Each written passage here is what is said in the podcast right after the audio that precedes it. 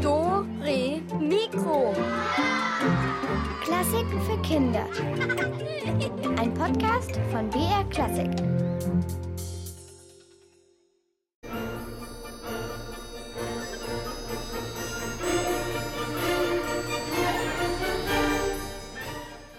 Ha, hallo, hi- hier ist Elvis und das Gedengel, äh, das hat sich einer der größten Komponistenstars überhaupt ausgedacht. Wolfgang Amadeus Johann Josef Karl Franz Locky von Schubert, Mann. Nee, nee, Elvis, heute geht's um Ludwig van Beethoven und genau von dem ist die Musik hier nämlich. Ja, also gut, dann Beethoven mir auch recht.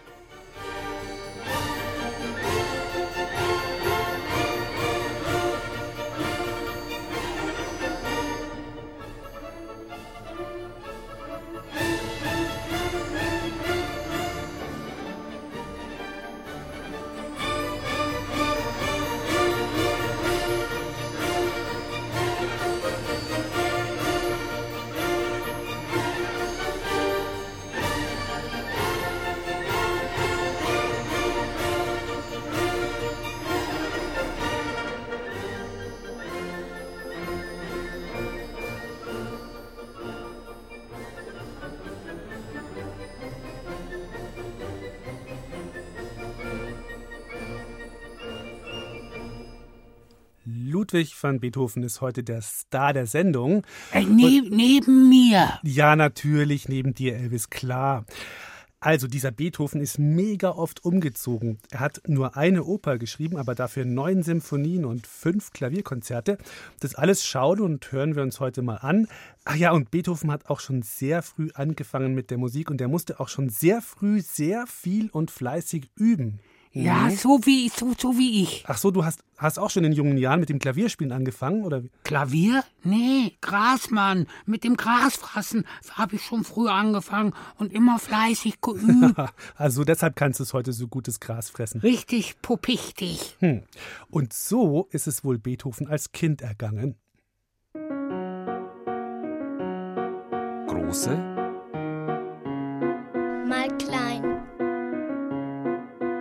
Ludwig van Beethoven. Geboren 1770 in Bonn. 85 Jahre nach Bach. Ich glaube, dass er, wenn er aufsteht, erstmal zehn Minuten Klavier spielen muss oder vielleicht noch ein bisschen länger. Und dann frühstückt er ein Brötchen und danach geht er in die Schule und hat manchmal vielleicht nicht so tolle Noten gehabt, weil ich glaube, er hatte keinen, der jetzt mit ihm wirklich lernt. Und dann ist er nach Hause gekommen und dann hat er so bis abends musste er Klavier spielen. Gute Noten hat der kleine Ludwig van Beethoven wirklich nicht. Zum Teil hat er gar keine Noten, denn er geht nicht oft in die Schule. Sein Vater hält nichts davon. Ludwig soll lieber zu Hause bleiben und Klavier üben.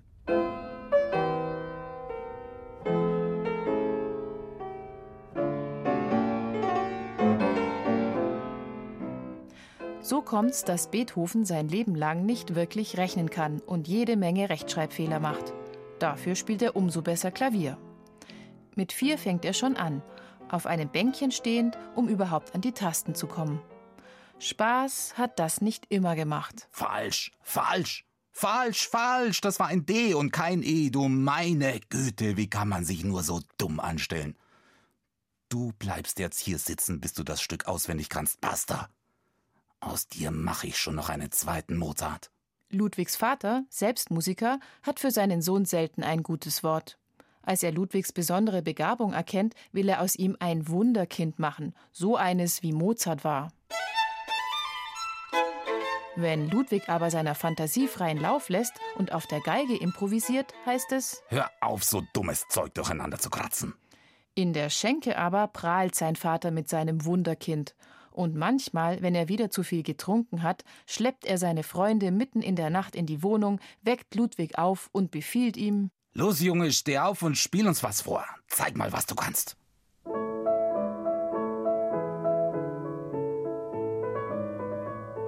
Kein Wunder, dass Ludwig ein verschlossenes Kind wird, ein Einzelgänger.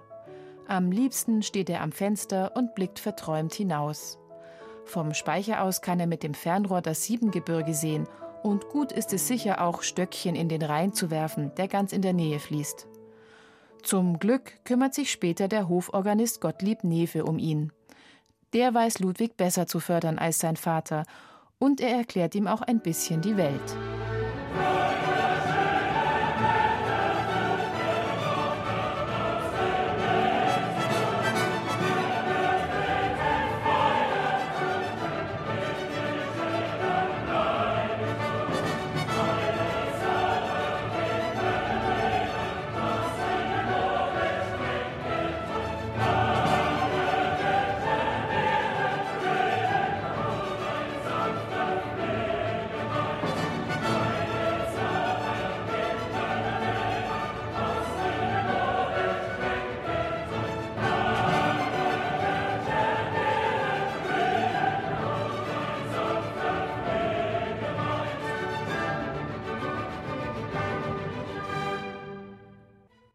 14, 15, 16, 17, Äh, Ach. was, was machst denn du jetzt da, Elvis, eigentlich? Ich, ich zähle meine Karotten. Deine Karotten? Ja klar, Beethoven hat das auch so gemacht. Karotten gezählt? Nee, Kaffeebohnen. Ah, ja, stimmt, ich erinnere mich. Mussten immer genau 60 Kaffeebohnen sein bei Beethoven. Siehste? Und bei mir müssen es immer genau 444 Karotten sein. Dann viel Spaß beim Zählen. Willst du eine? Äh, nee, danke, danke. Geht eh nicht, sonst sind es nur noch 443. Ach, so ein Pech.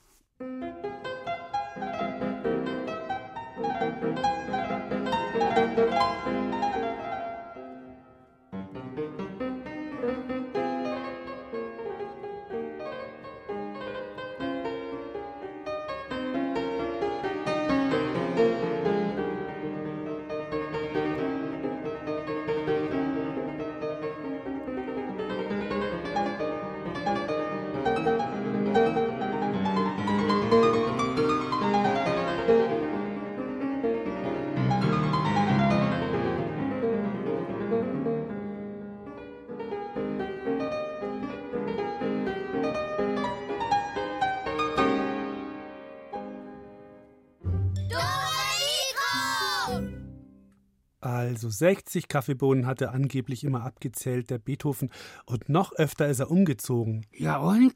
Wenn ich nicht so ein schönes, warmes Fell hätte, würde ich mich auch dauernd umziehen.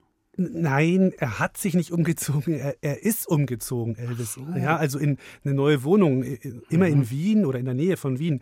Und das ist ja immer ein ganz schöner Aufwand. Ja? Da muss man alles zusammenpacken, zur neuen Wohnung transportieren lassen, auspacken, einräumen und so weiter. Und ja, so war es auch am 18. März 1809. Da war er auch schon wieder zugange. Beethoven wohnt jetzt in der Walfischgasse 1087 Wiener Innenstadt. Klaviere hochtragen in den zweiten Stock, Koffer in die Wohnung stellen, den Strohsack, auf dem er schläft und die dünne Decke draufschmeißen. Möbel hat er sowieso nur wenige. Ein Monat und eine Woche später. Beethoven hat eine bessere, hellere Wohnung gefunden im Klapperstall. Hier klappt's ganz gut mit dem Komponieren, zumindest für ein halbes Jahr. Bereits im Frühjahr machen ihn die drei Zimmer unruhig, wie er sagt. Also stopft er seine Habseligkeiten in die Koffer, bestellt die Umzugskutsche und lässt alles in die Mölkerbastei Nummer 8 schleppen. Rasch hat er sein typisches Chaos in der neuen Wohnung im dritten Stock hergestellt. Schmuddelige Schlafkleidung und abgekaute Salami-Zipfel liegen verstreut über den Boden, dazwischen bekritzelte Notenpapiere und leer getrunkene Weinflaschen. Hauptsache, der Ausblick aus den Fenstern bleibt frei, denn der ist Beethoven sehr wichtig. Nach drei Monaten hängt ihm der Fensterausblick zum Halse hinaus.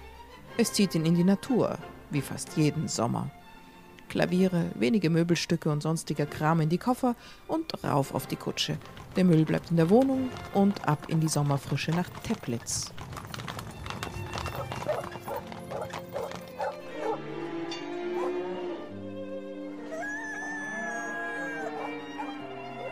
Irgendwann gehen ihm Kühe, Gockel, Pferde, Hunde und die übrigen Landviecher mal wieder auf den Nerv. und Beethoven zieht zurück in die turbulente Stadt Wien. Stadt, Land, Fluss, Bäume, Blumen, dieses Spielchen treibt er Jahr aus, Jahr ein, mehrmals. Überspringen wir ein paar Jahre dieses Hin- und Herziehens und gehen ins Frühjahr des Jahres 1817.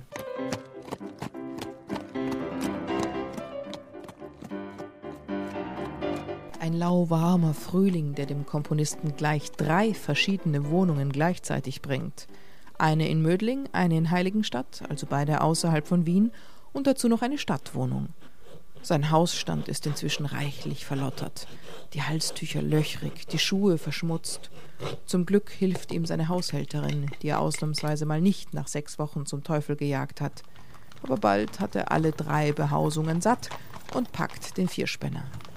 Einen turmhohen Karren mit diversen Klavieren müssen die Gäuler durch Wien ziehen. Beethoven marschiert zu Fuß voraus.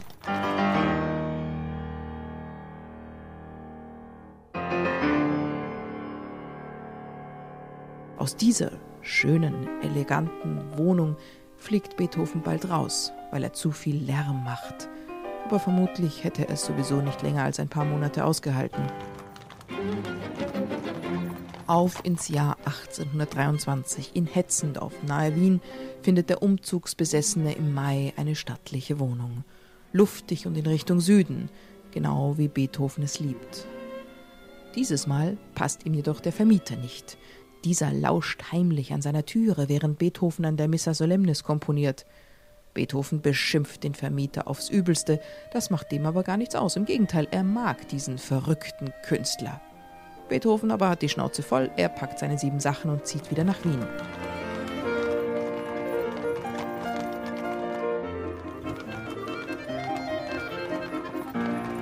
In der Johannesgasse wohnt er jetzt im Winter 1824, wird aber wegen geräuschvollen Benehmens auf die Straße gesetzt und landet in der Krugerstraße, zweite Stiege. Dort ist es ihm zu kalt. Also zieht er wieder aufs Land.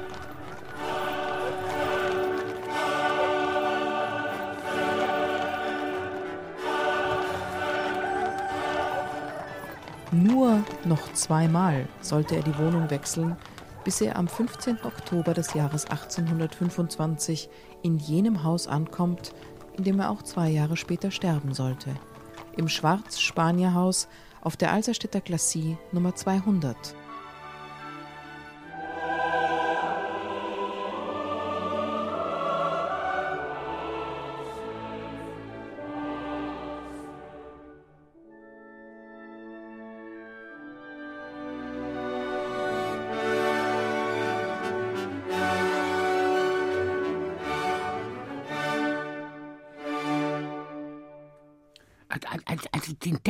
Detlef hätte ich ja neulich auch fast rausgeschmissen aus unserem Stall. Da hat der doch wieder so laut gepupst, dass die Wände gewackelt haben. Ja, ihr habt immer viel Spaß da bei euch im Stall, ihr zwei, ne? Ja, geht so. Äh, aber jetzt habe ich Ohrenstöpsel, mit denen geht's auch.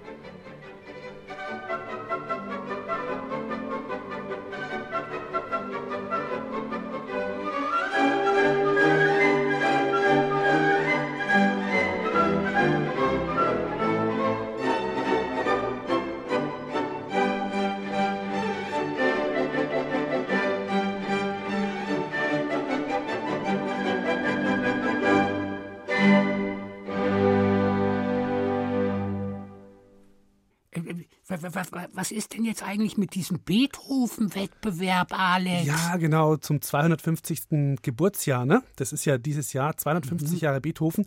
Und da gibt es bei uns diesen super Wettbewerb. Da kann man natürlich noch mitmachen, am besten jetzt noch, weil irgendwann ist dann auch mal Einsendeschluss. Und was besonders cool ist, der Checker Tobi, der macht auch mit. Vielleicht kennt ihr den ja, ne? der kommt im Fernsehen oder auf YouTube und der findet verschiedene Sachen raus. Zum Beispiel, wie das mit den Viren ist oder wie man richtig klettert oder eben was der Beethoven so alles gemacht hat. Und der Checker Tobi, der ist in der Jury und der ist dann bei der Preisverleihung auch dabei und so. Also wenn ihr den mal treffen wollt oder überhaupt, wenn ihr einen der tollen Preise abkassieren möchtet, dann... Ja, ja aber was gibt's denn überhaupt für Preise? Ja, man kann, man kann super coole Dualradios gewinnen. Digital, Taschenradio oder Internetradio. Und man kann die berühmte Schriftstellerin Margit Auer treffen oder den Comiczeichner Joscha Sauer oder man darf zu einem Filmdreh der Firma Lieblingsfilm mitkommen. Cool. Ja. Du schreibst gern, zeichnest super gut oder drehst Videos. Du bist zwischen 6 und 12. Dann mach mit beim Beethoven-Wettbewerb. Beethoven Mystery XXL. Es ist Mitternacht. Ludwig sitzt mit nassen Haaren am Klavier. Es klopft an der Tür. Seine Mutter kommt herein. Sie sagt, Oh nein, du hast ja ganz nasse Haare. Ludwig sagt, ja, ich wollte im Garten nur ein bisschen spazieren gehen. Und weil es so dunkel war, habe ich den Teich nicht gesehen und bin reingefallen. Jetzt mitmachen und tolle Preise gewinnen. Die Gewinnerwerke kommen ins Radio, ins Fernsehen oder auf die BR-Internetseite. Hä? Wie, wo, was? Steht alles hier. br.de-kinder-beethoven. Viel Erfolg!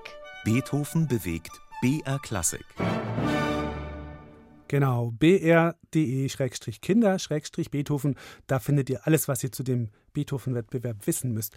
Und falls ihr es gar nicht erwarten könnt, jetzt gibt es auch schon was zu gewinnen. Wir öffnen nämlich jetzt unsere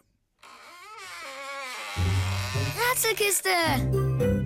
Genau, und jetzt gibt's zu gewinnen musikalische Bilderbücher mit eingelegter CD. Zweimal geht's um Beethovens neunte Sinfonie und einmal um Beethoven als kleinen Jungen. Und auch wenn er irgendwann mal ein echter Megakomponist war, der Beethoven, hatte der doch auch seine Vorbilder, zum Beispiel den Komponisten Josef Haydn. Den wollte er einmal besuchen, um bei ihm Unterricht zu nehmen. Und ja, da musste er von Bonn nach Wien. Dann nahm man damals die Kutsche. Also, los geht's und während Beethoven in der Kutsche schläft, erzählt uns der Kutscher, welche Reiseroute sie nehmen. Und ihr sollt euch genau merken, an welchen Flüssen sie vorbeikommen. Drei reichen uns. Also, passt gut auf. Wir verlassen Bonn, unsere Heimatstadt am Rhein, im Morgengrauen. Es regnet in Strömen. Die Pferde sind frisch, die Kutsche voll besetzt. Eine feine Dame ist dabei und auch ein Musikus. Ludwig van Beethoven heißt er. Unser Ziel ist Wien. Wir haben eine lange Reise vor uns. In acht, neun Tagen werden wir voraussichtlich am Ziel sein. Am Fluss entlang fahren wir nach Süden. Man kann den Krieg beinahe riechen. Na, nicht sehr weit von hier kämpfen sie. Die Truppen der revolutionären Franzosen unter Napoleon gegen die Österreicher. Rund um Mainz dann da wimmelt's nur so von Soldaten. Halt! Stopp! Arrêtez-vous! Was jetzt? Wir müssen verhandeln, sonst kommen wir nicht weiter. Ich kann kein Französisch.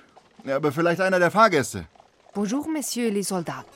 Nous ne sommes que de simples voyageurs en route vers Vienne. Si vous nous laissez passer. Ich verrate nur so viel. Unser Goldsäckchen ist leichter, aber die Kutsche rollt weiter. Richtung Osten. Am Main entlang. Schnell weg von Rhein und Franzosen. Durchs Fränkische am Wasser entlang, an Würzburg vorbei, weiter durch Wiesen und Wälder Wien entgegen. Äpfel, Würstel, alles für den Hunger. Äpfel aus Franken, Birnen aus Franken, Nürnberger Würstel. Regensburg, du schöne Stadt. Wie freue ich mich. Und noch viel mehr dich, liebe Donau, zu sehen. Wäre ich ein Fisch, wäre ich ein Schiff, könnte ich mich jetzt einfach nach Wien treiben lassen. Im Wasser bis nach Wien. Wir haben Passau erreicht, die drei Flüsse Stadt, die Grenze. Wunderschön. Ilz, Inn und Donau fließen hier zusammen. Den größten und gefährlichsten Teil der Strecke haben wir hinter uns. Dann liegt Österreich vor uns. Die Kutsche schaukelt. Die Dame jammert. Der Herr Kompositeur schreibt Tagebuch und ich freue mich, denn jetzt wird's richtig schön. Majestätisch thront schon bald das berühmte Kloster Melk über dem Donauufer. Dann die Wachau, diese wunderschöne Flusslandschaft. Mit den guten Äpfeln und Aprikosen, Marillen, sagt man hier, ja. Und mit diesem wunderbaren Wein. Aus Wein, aus Wein wird Wien. Nicht wirklich. Aber wenn wir die Wachau hinter uns gelassen haben, dann sind wir schon bald endlich in Wien.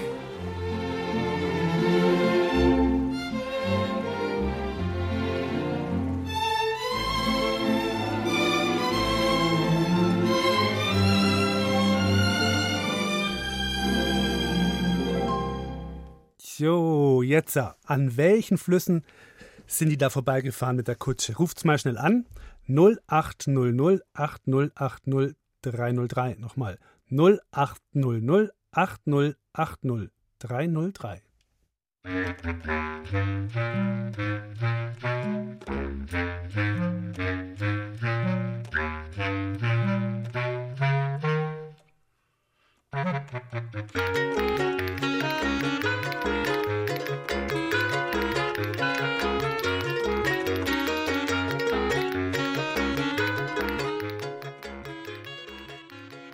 Hallo, wer ist denn dran? Der Aurel. Hallo Aurel, grüß dich. Hast du die ganzen Flüsse gemerkt? Ja, Dann sag mal.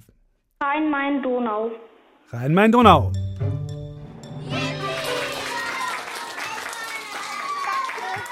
Wunderbar. Wir haben ja gesagt, drei reichen uns. Ilz und Inn waren auch noch dabei, aber du hast auf jeden Fall gewonnen. Ja? Kriegst du so ein Buch von uns. Danke. Bitte. Dann äh, bleib einfach noch dran und leg nicht auf. Ja? Okay. Bis bald mal wieder vielleicht. Ciao. Tschüss.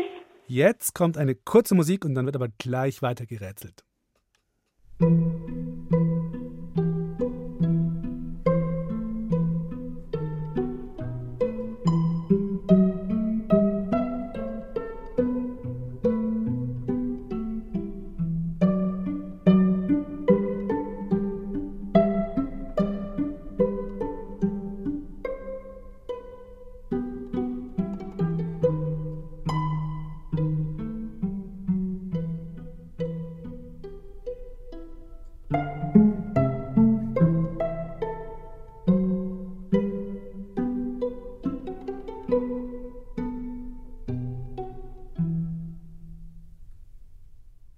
Weiter geht's. Bei unserem nächsten Rätsel geht es um eine besondere Waschmaschine. Der geniale Erfinder Weichbert Sanftelhuber hat nämlich eine Waschmaschine mit speziellem Weichspüleffekt erfunden. Damit kann man Musikstücke verändern. Wie er das macht, das erklärt er euch gleich selbst. Und eure Aufgabe ist aber jetzt herauszufinden, welche Musikstücke der Herr Sanftelhuber da in seine Waschmaschine steckt. Kleiner Tipp: Eine Musik stammt von Beethoven. Aller guten Dinge sind drei. Bestimmt kann ich auch mehrere Stücke gleichzeitig waschen. Das wird eine Buntwäsche, kunterbunt und sanft weich. Hinein damit, in die Trommel nur hinein. Molle, Molle, wasche nur sa... Ah, Ach du liebe Güte, das war der falsche Knopf. Jetzt läuft der Schleuderwaschgang. Stopp, halt, halt!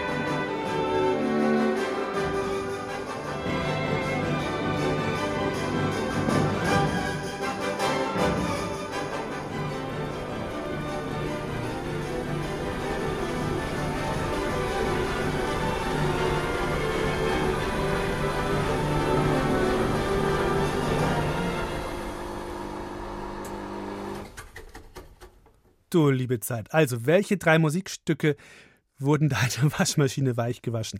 Diesmal könnt ihr das Buch Der kleine Beethoven vom Überreuter Verlag gewinnen und eine CD ist auch dabei. Und dann müsst ihr hier anrufen 0800 8080 303. Nochmal 0800 8080 303.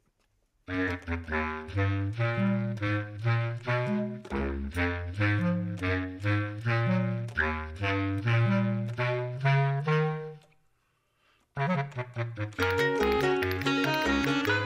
you.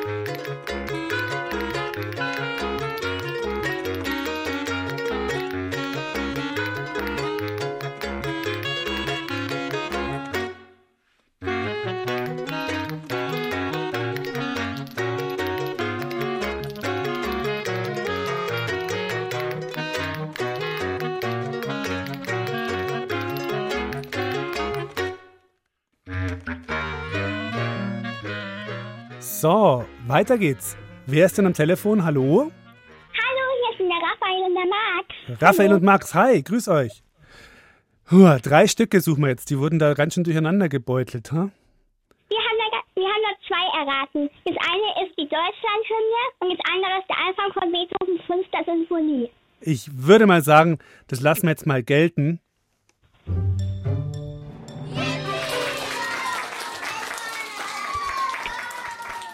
Genau, die Deutschlandhymne und die stammt aus dem Kaiserquartett von Haydn, ne? aber das lassen wir jetzt auch mal gelten. Und die fünfte von Beethoven, das berühmte und dann wäre es noch der Nussknacker gewesen von Peter Tschaikowski. Aber das passt, ihr habt es gewonnen. Okay? Danke. Danke. Gerne. Wie geht's euch sonst so? Was habt ihr heute so gemacht? Das Wetter Also- ist, ist ja nicht so toll, ne? Das Wetter. Wir haben Lego gebaut und Hausaufgaben gemacht. Ah. Und ähm, äh, wir haben auch schon geübt für äh, das, den einen Beethoven-Wettbewerb. Oh, was habt ihr da geübt? Ähm, wir, die, also wie wir sprechen und wir machen das ähm, aus Lego. Oh, wow, ihr macht einen Lego-Trickfilm? Ja. Oh, wie cool, da bin ich aber gespannt. Den muss ich mir dann auch angucken, wenn, der, wenn ihr den einschickt. Super, da bin ich echt gespannt, was ihr da macht. Wie der Beethoven vor allem als Lego-Figur aussieht. Habt ihr den schon zusammengebaut oder? Ja, haben wir schon. Ja. Okay, aber noch nicht, nicht mehr verraten, dann sonst ist die Überraschung nicht mehr so. Okay. Gut, ihr zwei, bleibt's noch dran, gell? Weil wir müssen ja eure Adresse aufschreiben. Ja? Ja. Gut. Tschüssi. Jetzt seid ihr dran. So ist es. Wir machen nämlich jetzt unser drittes Rätsel. Da sind jetzt drei ganz merkwürdige Gestalten zugange. Einerseits gehören die zusammen, andererseits aber irgendwie gar nicht. Klingt rätselhaft? Stimmt. Aber wenn ihr die drei belauscht, dann wisst ihr vielleicht, wer der seltsame Bursche ist, der die beiden anderen aus der Fassung bringt. Seinen Namen habt ihr bestimmt schon mal gehört. Und den möchte ich von euch wissen. Und kleiner Tipp, es geht jetzt nicht um eine Person oder so, also um keinen Komponisten, sondern eher um was so Musikalisches. Autsch! So ein Grobian. Immer wirft er uns achtlos auf den Tisch. Ja, stimmt. Ich hab mir den dritten Zacken gestoßen. Na, jetzt hört mal auf zu jammern. Ihr seid schließlich stabil gebaut. Aus Metall nehme ich an. Wer bist du denn? Ach, ja, ich bin neu hier an eurem Bund. Bin hier wohl aus Versehen gelandet. Das sehen wir. Aber du siehst so anders aus als wir. Bestimmt bist du gar kein. Doch, natürlich bin auch ich Aber ein. nicht für die Wohnungstür. Das ist mein Job. Die mach nur ich auf und zu. Nein, nicht für die Wohnungstür. Ich bin für tiefere Dinge zuständig. Du brauchst gar nicht glauben, dass ich dir die Kellertür überlasse. Ich bin zwar schon ein bisschen rostig, aber dafür bin ich immer noch gut. Macht euch keine Sorgen, ich will euch nicht verdrängen. Wie gesagt, ich bin hier aus Versehen gelandet. Und was den Keller angeht, ich komme noch viel tiefer runter. Du siehst gar nicht aus wie wir. Du hast keinen Bart, bist nicht aus Metall. Du siehst so seltsam geschwungen aus. Und überhaupt, was sind das für Punkte, die du mit dem Bauch vor dir herschiebst? Das will ich euch gern erklären. Ich hab was mit Musik zu tun.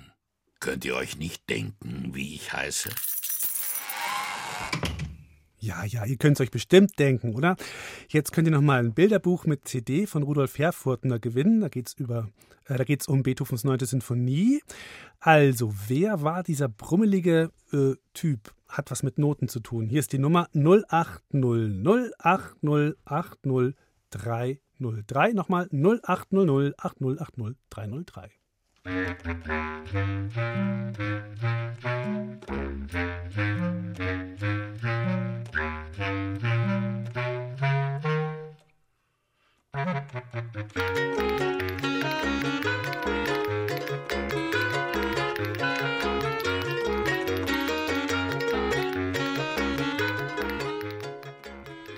das ist der Alex. Mit wem Hallo. spreche ich?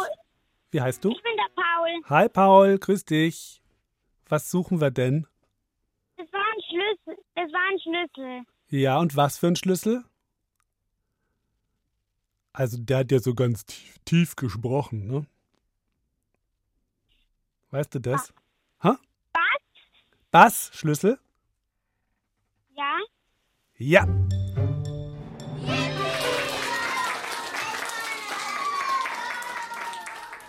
Super, Paul. Hast gewonnen.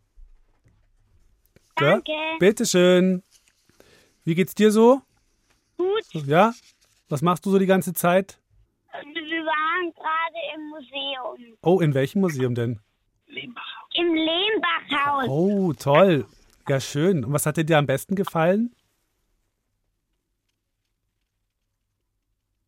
Hatte ganz viel wahrscheinlich gut gefallen, oder? Ja, so ein Tiger.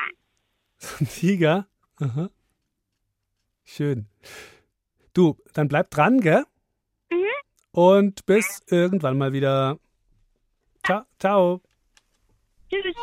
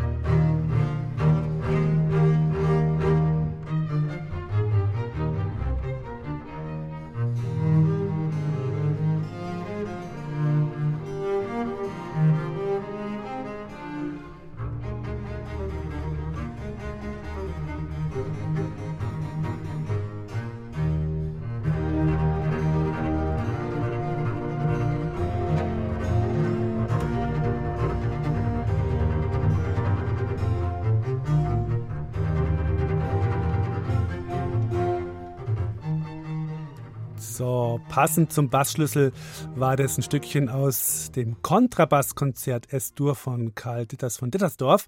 Und jetzt geht's aber weiter mit Beethoven und seiner einzigen Oper. Oh, der Arme, der hatte nur einen einzigen Opa und keine Oma. Oh, Elvis, der hat eine Oper geschrieben, also so zum Anschauen und Anhören, so mit Musik und so.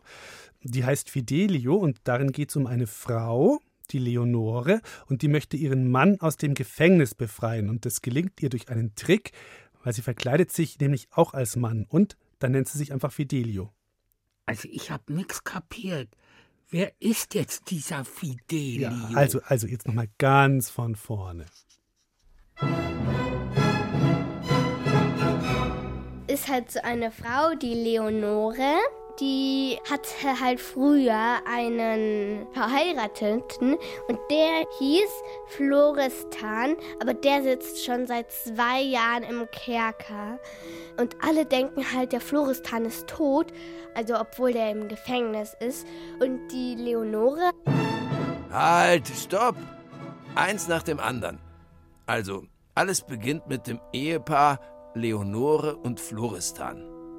Leider haben sich die beiden schon lange nicht mehr gesehen, denn Florestan ist seit zwei Jahren verschwunden. Aber Leonore glaubt nicht, dass ihr Mann tot ist. Sie vermutet, dass er im Gefängnis sitzt. Eingesperrt von Don Pizarro, dem Gouverneur des Gefängnisses.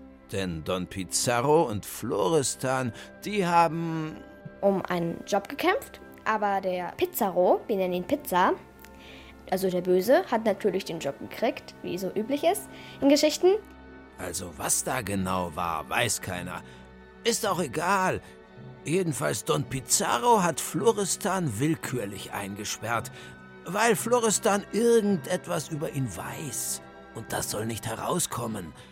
Am einfachsten wäre es da, wenn Florestan tot wäre. Und deshalb befiehlt Don Pizarro dem Gefängniswärter Rocco, Floristan einfach verhungern zu lassen. Tja, aber da kommt Leonore ins Spiel, die Ehefrau. Die Leonore hatte da eine ganz lustige Idee. Und zwar, dass sie sich als ein Mann verkleidet und so tut, als wäre sie auch ein Gefängniswärter, damit sie ihren Mann da drin sehen kann. Und sie hat sich den Namen Fidelio ausgesucht. Und der Rocco, der Gefängniswärter, hatte auch eine Tochter und die hieß Marceline.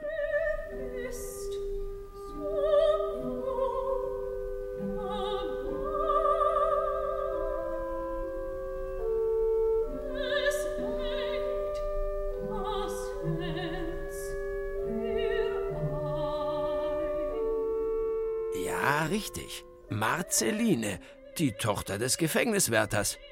Eigentlich ist sie ja mit Giacchino verlobt, die Marceline. Die Marceline stelle ich mir eher vor, dass sie so ein hirnloser Mensch eher ist. Vor sie hat so immer so einen Schmollmund, weil sie immer irgendwie das doof findet. Und dann sah sie Fidelio, obwohl es ja die Leonore war. Und dann ließ sie den Giacchino einfach links liegen und hatte sich total in Fidelio verknallt, obwohl es ja nur die Leonore war.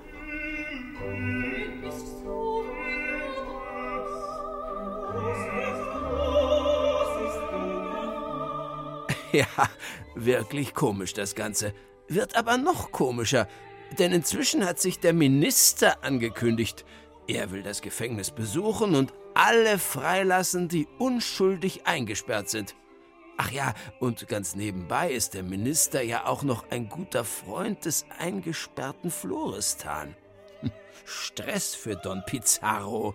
Die Sache mit seinem Gefangenen droht aufzufliegen. Deshalb lässt er Rocco den Gefängniswärter rufen und sagt: Jetzt! Alter! Alter! Jetzt hat es Eile! Rocco, hier schau mal. Das ist für dich, dieser Geldbündel voller äh, Geld. Und dann hat er gesagt, ja, gerne, den verdiene ich mir mal. Also, was muss ich denn dafür tun? Und dann hat er gesagt, du musst den Floristan umbringen. Er sagt, nee, kein Bock. Auf Leute umbringen bin ich nicht eingestellt. Tut mir leid. Tschüss. Gut, also Rocco macht's nicht. Und dann überlegt sich der Pizza einen Masterplan. Er will die Sache selbst in die Hand nehmen. Leonore bittet den Rocco, oder sagen wir mal, er sagt dem Rocco, er soll mal die ganzen Leute an die frische Luft lassen, damit sie auch mal ein bisschen rumrennen können, sich schön austoben können, dass sie wieder in den Knast können.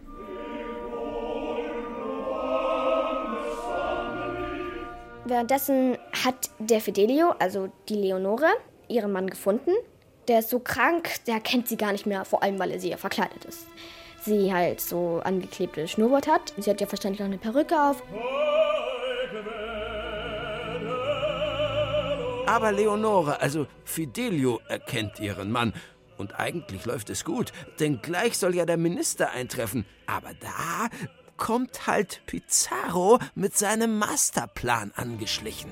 Er nimmt sich ihn durch und denkt sich, leicht, einfach durch ihn. Er will ihn gerade umbringen. Doch wie man es in Geschichten so kennt, stürzt sich jemand davor. Und in dem Fall Fidelio. Oder besser gesagt, Leonore. Sie zückt eine Pistole und droht. Und dann kommt auch schon der Minister. Genau im richtigen Moment. Und er befreit alle Gefangenen. Nur Don Pizarro, der wird angeklagt und festgenommen.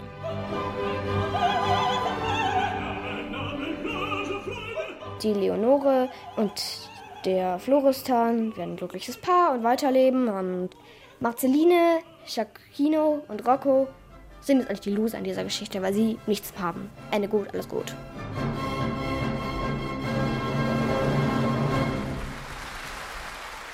Unser Fidelio-Opernführer, die Katharina, hat sich den ausgedacht. Und ich habe ein paar Zeichnungen dazu gemacht. Und also, wenn ihr euch die Oper Fidelio mal als kurzen Trickfilm anschauen wollt, dann geht doch mal mit euren Eltern auf die Internetseite br.de-kinder und dann oben bei Hören draufklicken und dann kommt ihr zu Dore Mikro und da findet ihr dann das Fidelio-Video. Oder ihr sucht einfach auf YouTube nach Fidelio und Handlung kommt es dann auch. Und hier ist jetzt mal Musik von Beethoven aus der Oper Fidelio, allerdings nicht gesungen, sondern von ein paar Blasinstrumenten gespielt. Äh,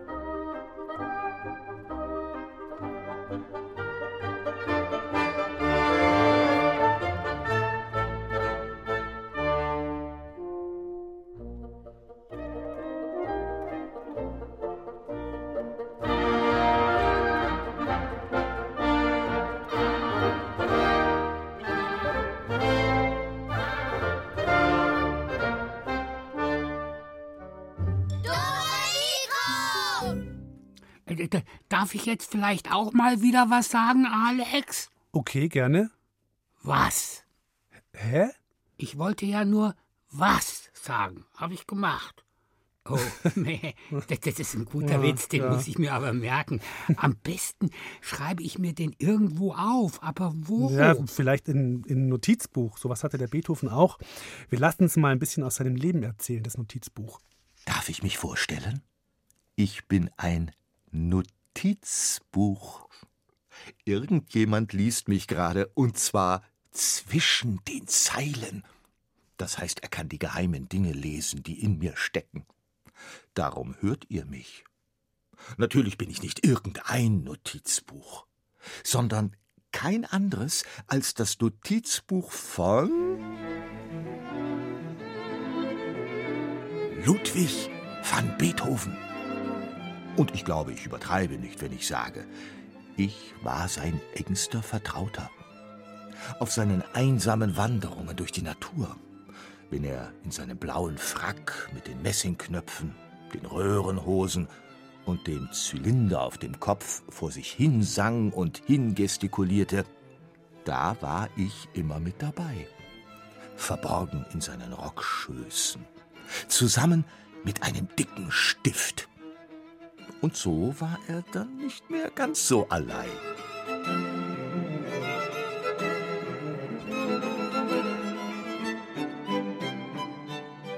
Was wäre Beethoven ohne mich gewesen? Aufgeschmissen, aber sicher. Jeder Komponist braucht Papier, um seine Noten aufzuschreiben. Das ist ja sowieso klar. Aber Beethoven brauchte mich noch zu etwas ganz anderem. Beethoven machte mit mir Konversation. Darum nannte er mich auch Konversationsheft. Ihr wisst nicht, was das heißen soll? Konversation machen heißt miteinander quatschen. Und genau das konnte Beethoven bald nur noch mit mir. Besser gesagt, über mich. Denn Beethoven war so um sein 40. Lebensjahr nahezu taub. Er konnte nicht mehr hören, was die Leute ihm sagen wollten. Also ließ er sich deren Fragen und Antworten aufschreiben. Auf mich. Ach, ich erinnere mich noch genau, als damals nach der Erstaufführung von Beethovens Streichquartett A-Moll alle im Wiener Gasthaus zum wilden Mann mit Beethoven beisammensaßen und mich bekritzelten.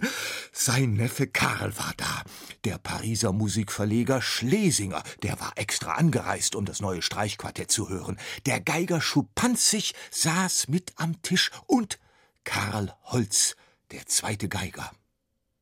Dank Karl Holz, oder sagen wir besser, dank ihm und dem Papier, auf dem er schrieb, konnte das Streichquartett übrigens überhaupt erst aufgeführt werden.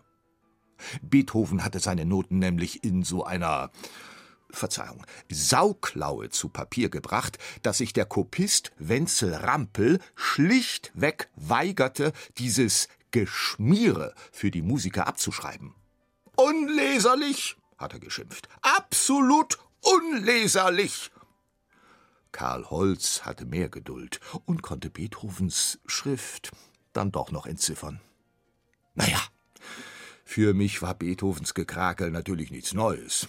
Obwohl, so viel hat er letztlich gar nicht in mich hineingeschrieben. Er hat meist gelesen, was die anderen ihm sagen wollten, und hat dann ohne Stift und Papier geantwortet. Ihn konnten die anderen ja hören. Damals, im wilden Mann, schrieb Karl Holz zum Beispiel Milord hat heute besser gespielt als je. Stellen wie das Rezitativ kann keiner so spielen. Er hat das, was kein anderer lernen kann. Dafür hat er auch weiter nichts gelernt. Mit Milord meinte er wohl keinen anderen als Beethoven selbst. Der hatte ihm beim Spielen nämlich plötzlich die Geige aus der Hand gerissen, um sie selbst zu spielen. Warum? Nun, er meinte gesehen zu haben, dass Holz eine Staccato-Stelle nicht schnell genug spielte. Hören konnte er sie ja nicht mehr. Und was sagte Beethoven auf Holz Kommentar? Ach, das weiß heute keiner mehr. Denn was für ein Jammer. Beethoven hat es eben nicht zu mir, ich meine zu Papier gebracht.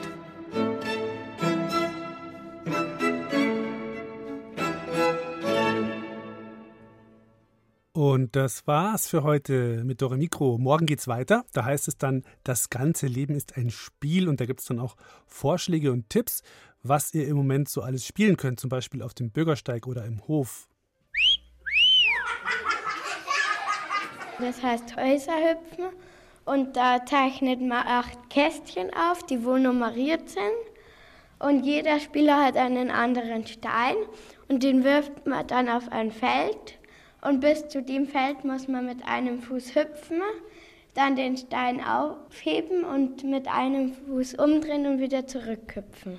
Der, wo auf die Linie kommt oder den Stein fallen lässt oder falsch hüpft, der muss dann eine Runde aussetzen. Oder Peng. Es ist ein Spiel, da stellen sich halt ein paar Kinder in Kreis und dann sagt man halt einen Namen, da muss derjenige sich ducken und die neben denen müssen ganz schnell Peng sagen. Ich weiß auch noch ein super Spiel im Hof. Äh, Wettrülpsen, hä? Oh, ja, danke, Elvis. Musst du jetzt nicht genauer erklären. Jedenfalls gibt es auch wieder ganz viele Rätsel morgen und ja, ein bisschen was zu gewinnen. Und ich sage jetzt mal Ciao, bis morgen. Euer Alex. Tschüssi, euer Elvis.